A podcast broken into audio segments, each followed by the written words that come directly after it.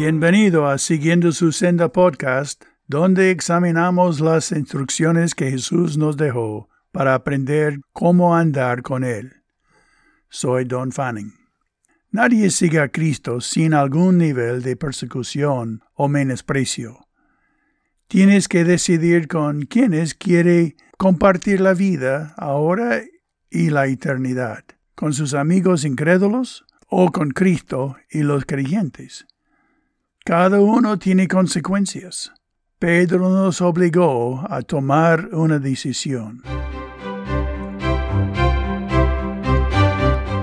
En 1 de Pedro, capítulo 3, versículo 15, Pedro escribió, Sino santificad a Dios en vuestros corazones, y estad siempre preparados para presentar defensa con mansedumbre y reverencia ante todo el que os demanda razón de la esperanza que hay en vosotros.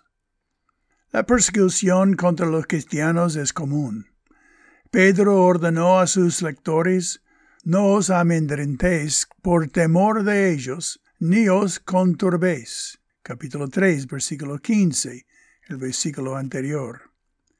En lugar de tener miedo, debemos inmediatamente y definitivamente poner a Cristo como Señor de nuestros corazones. Algunas traducciones eligen santificar, pero en realidad significa poner al lado o consecrar, apartar para el uso exclusivo. Es lo que Cristo quiere que hagamos con nuestras vidas. Pablo describió esta decisión del corazón, sino vestíos del Señor Jesucristo, y no proveáis para los deseos de la carne. En Romanos capítulo 13, versículo 14. Previamente había ordenado, no os conforméis a este siglo, sino transformaos por medio de la renovación de vuestro entendimiento, para que comprobéis cuál sea la buena voluntad de Dios, agradable y perfecta. Romanos 12, versículo 2. Hacer que la voluntad de Dios sea nuestra tiene mucho sentido porque el mundo pasa y sus deseos, pero el que hace la voluntad de Dios permanece para siempre. Primero de Juan 2, versículo 17. Mi primera experiencia del campamento bíblico concluyó con una fogata de dedicación. Yo había memorizado un breve testimonio para decir que recién había aceptado a Cristo y estaba muy agradecido. Todos teníamos un palito de madera para arrojar al fuego, lo que me parecía extraño. Cuando era mi turno, otro joven pasó adelante y dijo lo siguiente. Yo acepté a Cristo hace unos pocos meses y quiero que este trozo de madera significa mi vida entera. Públicamente hago saber que no he roto ni una sola astilla de esta madera para guardar en mi bolsillo, sino que deseo arrojarla entera al fuego como si fuera mi vida entera, para ser consumida en la voluntad de Dios. ¡Wow! pensé. En este preciso momento, una vocita suave me dijo, Don, eso es lo que quiero.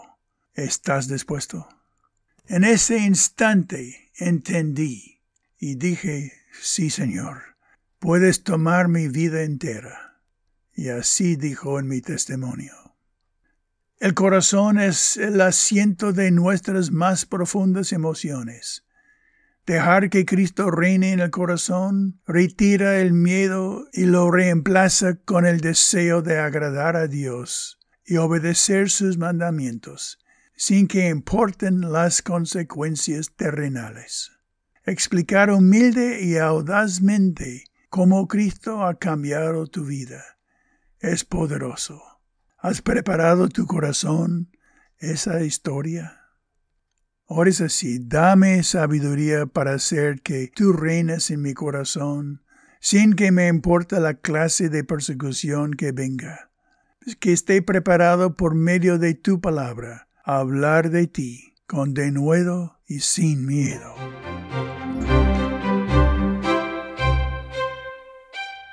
Bueno, gracias por haber escuchado y meritas en cómo estos preceptos y principios pueden impactar en, a tu familia, a cada uno y tu vida hoy.